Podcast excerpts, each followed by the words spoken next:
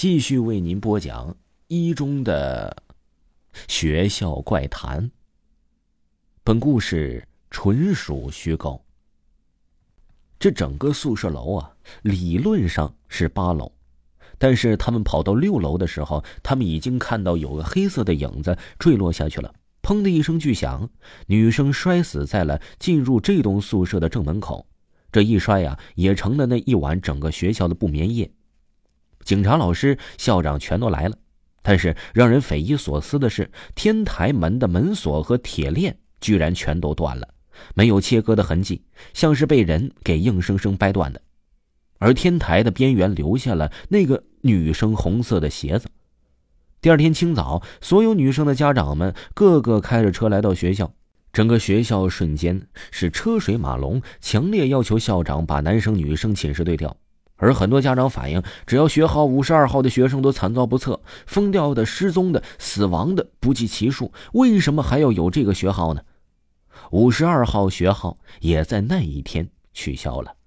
他们宿舍的女生说，她当时跳楼前坐在床铺上，好像在跟人说话，但是她的面前没有人。越说越邪乎，但是确实如此。只要学号是五十二，好像都会发生什么，无一例外。我要说的说完了，你们下课就回寝室吧。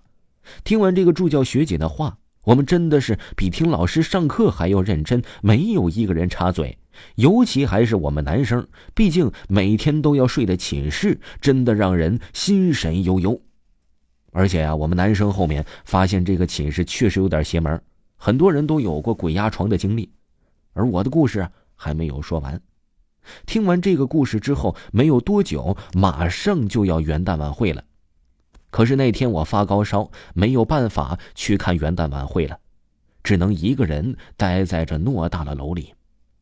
没错，整栋楼确实是我一个人，没有其他人。因为宿管确实挺辛苦的。我们学校有一个这样的规矩：晚自习开始就会锁宿舍门，没有人进得去，也没有人出得来。宿管员会在关上入口铁门前，一个宿舍一个宿舍的看看有没有学生在。他走进来对我说：“就你一个人呢，那我准备出去看我老婆了，估计九点半左右才回来。你一个人待着没问题吧？不害怕吧？哎呀，没问题是没问题，但是我肯定害怕呀。学姐不会过来找我吧？”周师傅呵呵的笑着：“ 你怕啥呀？”你又没有做过什么坏事，他不会害你的，不要怕，我真走了啊。我每个星期只有这两个多小时可以回家看我老婆。哎，不和你说了，我等下我就把铁门关了啊！就你一个人，挺安全的。我把你和其他同学的被子给你盖上，出一身汗，你的高烧就好了。宿管周师傅这个人挺好的，也很热情。最大的他特点呢，那就是胆子大。一想到整栋楼就我一个人，河边吹来的风冷飕飕的。冷的不是我这个身体，是我的心呐！我慢慢的逼着自己睡着了，但是就在我睡着许久之后，我呢被一个声音惊醒了。咯哒咯哒的声音，我的神呐！高跟鞋的声音，我瞬间清醒了，身上也因为盖了太多的被子，感觉高烧退了，也好了。我强烈的用科学解释，这是梦里听见的。我慢慢睁开眼。看到宿舍门口窗户上一双绿色的眼睛一直在看着我，吓了我一跳。突然，绿色的眼睛动了一下，猫叫了一声啊，原来是一只猫，心里舒了一口气，但是还挺吓人的。就在我想着这猫的时候，咯哒咯哒的声音又传来了，这绝对是高跟鞋的声音呢。我们男生寝室离女生寝室那么远，不可能听到高跟鞋声啊。而且周师傅确定了，整栋楼只有我一个人呢。我能感觉到，高跟鞋的声音是从四楼左右的地方传来的，他正一点一点的往下走。事先说明一下啊，我们男生寝室啊左右都有下楼的楼梯。伴随着高跟鞋的声音，我还听到一个女人的歌声，歌声的歌词我记得是。月光在静静的思念，我在月光下。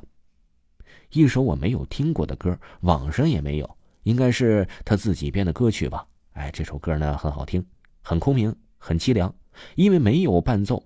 现在啊，哎，不是评价这学姐是有多么多么的有艺术才华横溢的时候，她唱几句就会突然呵呵的笑一下，唱几句就会特别伤心的哭一下，特别瘆人。而且，我发现他下楼的轨迹是 S 型的，从左边走到右边，慢慢下来。当他每次走到楼上我头顶的位置，我真的就感觉到那个高跟鞋在我的头上咯哒咯哒的在踩着我，特别让人害怕。各位听友，本集还有下集，如果没有听够的话，可以听一听维华的《我在殡仪馆当学徒》这本书，非常的好听哦。咱们下期再见。